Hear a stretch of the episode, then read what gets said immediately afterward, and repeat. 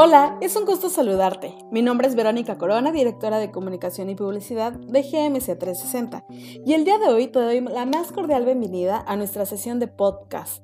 GMC 360 te escucha. Y el día de hoy quiero platicar de un tema muy importante que son los ciberataques. Sabemos que la crisis sanitaria aceleró hasta tres años la transformación digital, por lo que las empresas deberán invertir en soluciones que les permitan dar continuidad de forma muy segura a sus operaciones con la nueva normalidad, pues la mayoría de las empresas no estaban listas para trabajar a la distancia. Y es que el panorama actual de la ciberdelincuencia muestra cambios en los patrones de fraudes electrónicos y robo de imágenes a través de las cámaras web, virus, contra infraestructuras básicas o instituciones sanitarias para infiltrarse en sistemas digitales y desviar dinero. La Interpol, Europol, el FBI o Naciones Unidas han venido alertando las últimas semanas del incremento de ciberdelitos relacionados con la pandemia de coronavirus, principalmente con las ciberestafas. Pequeñas estafas. Debido a la situación que enfrentamos, algunos sitios han sido creados para dar información falsa y con ella obtener de manera ilícita tantos datos personales como dinero a través de fraudes. Tantos sitios como comerciales se han visto afectados, y no nada más de comercio, sino también de gobierno. Un dato. La ciberdelincuencia ocasiona pérdidas de 575 mil millones de dólares al año, equivalente al 0.5% del PIB mundial. En América Latina, los daños equivalen a 90 millones de dólares anuales. La ciberdelincuencia está aprovechando las lagunas legales y aislamiento para elevar la comisión de este tipo de ilícitos. Pero, ¿qué pasos debo seguir para prevenir un ataque? Proteger a los equipos. Cualquier dispositivo electrónico que se tenga en casa o en la oficina debe estar completamente actualizado. Las clásicas actualizaciones del sistema pueden ser muy molestas, pero son fundamentales pues muchas corrigen agujeros de seguridad. Mantén contraseñas fuertes.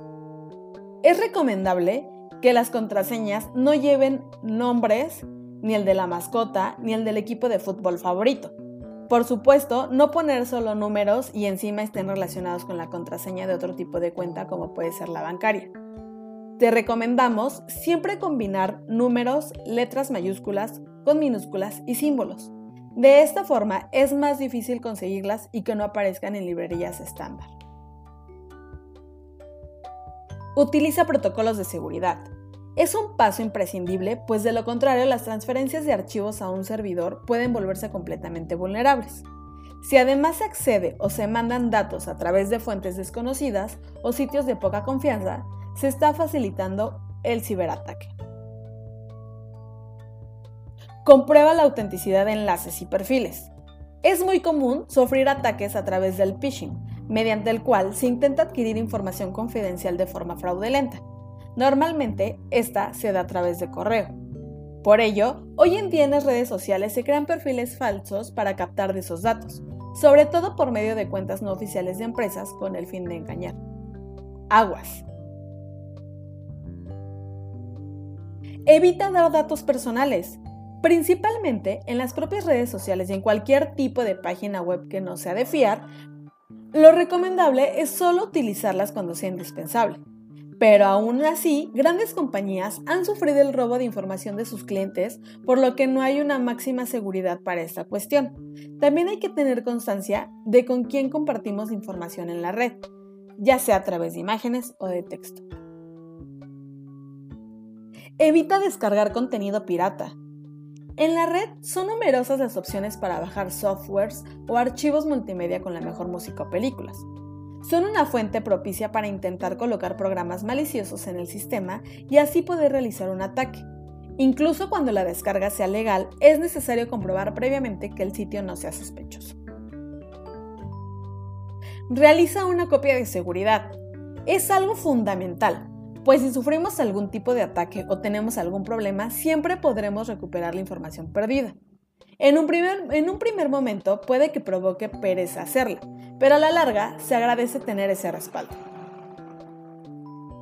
Denuncia a las autoridades. Siempre que nos encontremos con un contenido que no sea adecuado con una página que pueda suponer un riesgo para el usuario o para la empresa, lo mejor es denunciarlo a la policía o cuerpos encargados de este tipo de procesos. De lo contrario, estaremos permitiendo que sigan operando contra el sistema cibernético. Además de estos puntos, ¿agregarías otros? Te invitamos a participar y que nos dejes en los comentarios qué otros puntos podemos observar o implementar para prevenirnos de estos ciberataques. Recuerda que tu opinión es muy importante. Suscríbete a nuestro canal de podcast y nos vemos hasta la próxima.